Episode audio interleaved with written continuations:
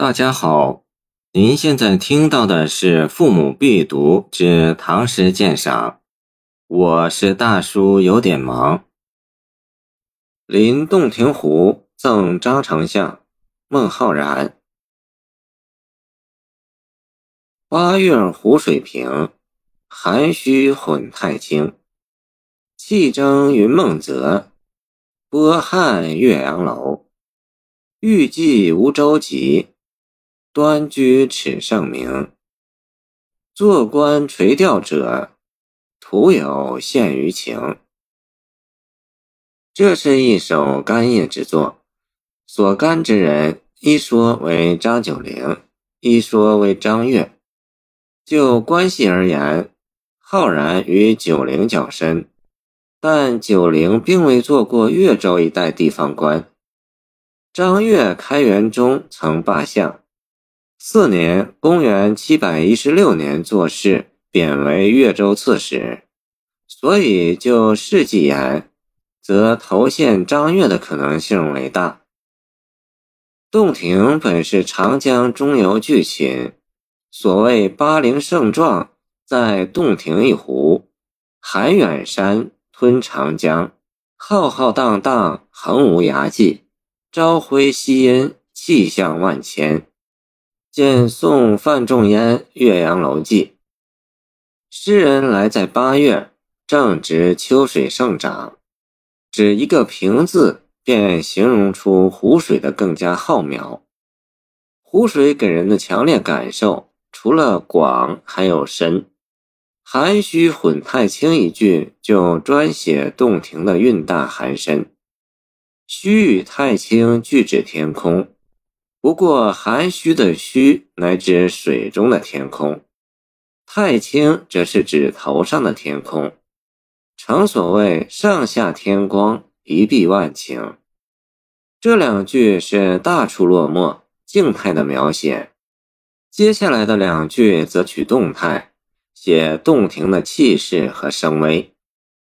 据宋人范志明《岳阳风土记》云。岳阳城距湖东北，不仅如此，古代的云梦大泽也在洞庭的东北。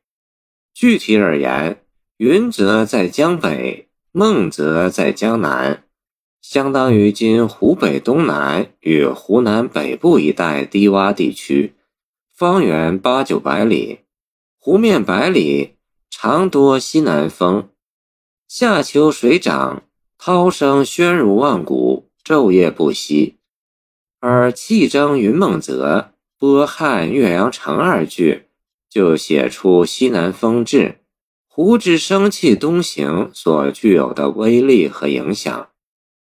蒸撼二字就写出了一种力度，一种震撼。这也就是孟诗冲淡中有壮意之气的范例了。湖水呈现的这种活力、这种气象，就使人联想到时代脉搏、盛唐气象。这触动了深藏在诗人潜意识里的不安。怎么能在这样千载难逢的大时代里无所作为呢？晚唐杜牧有一句诗：“青史有味是无能，见江父无心登乐游原一绝。”可作端居耻圣明的注脚，欲济无舟楫，端居耻圣明两句，完成了此诗从写景到陈情间的过渡之妙，已经表现出希望援引的意思了。不过，只说欲济无舟楫就不那么露骨，反过来说，也就是委婉。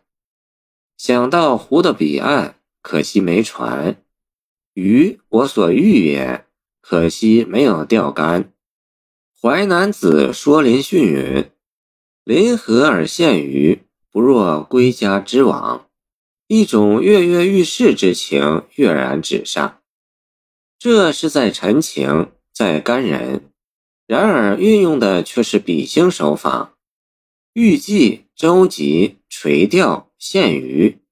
这些预象都紧紧扣住观湖感兴而来，因此全诗浑然一体，绝无前后割裂、勉强凑合之感。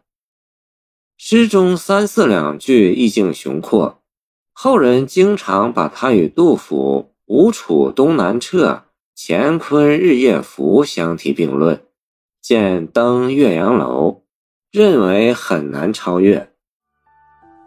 谢谢您的收听，欢迎您继续收听我们的后续节目。